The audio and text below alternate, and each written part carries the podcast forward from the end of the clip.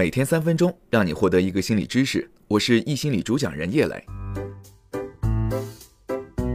在上一期呢，和大家分享了当一段关系当中出现了四种危险信号时，需要慎重考虑是否该和对方分手的必要。那么在这一期呢，我们继续和你分享分手后的恋人哪些事情是绝对不要做的。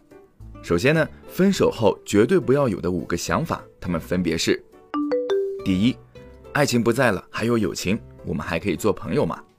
第二个是，好想知道分手后的他有没有过得比我好。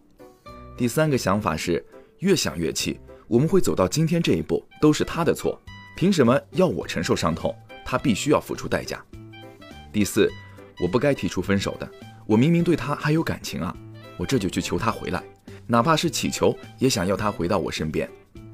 第五个是，时隔三月又见他，我居然萌生了想和他翻云覆雨的冲动。前面四点都挺好理解的。但第五点要想清楚原因，可能就需要动点脑筋。接下来呢，和你详细解释一下。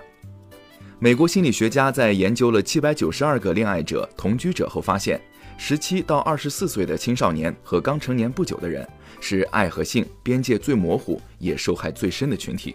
在这些人当中呢，有百分之五十三至少和前任滚过一次床单，而这些人同时也更容易进入到一种不停的分手再恋爱再分手。再恋爱的滚滚车轮模式，他们更难从过往的关系当中抽离出来，也难以和其他人建立一段新的感情，一辈子的爱情观都遭到了不健康的扭曲。